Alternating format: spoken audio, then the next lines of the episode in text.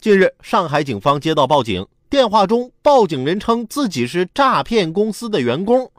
警方到场一看，还真是个诈骗团伙。面对警方，双方还在那儿纷纷诉苦呢。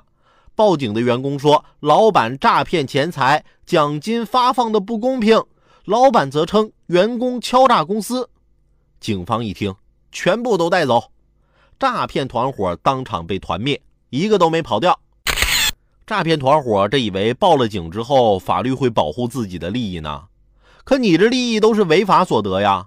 你当火眼金睛的警察同志是被你们骗的那些人呐？正好给你们来个连锅端，要不然这茫茫人海啊，还真不好找你们呢。那天我在地铁口见到一个发传单的漂亮妹子，貌似在人群里寻找着什么。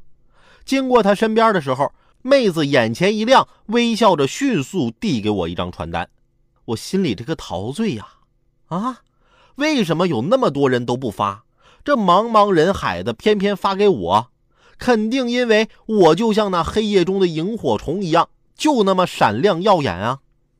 低头一看传单，整容广告，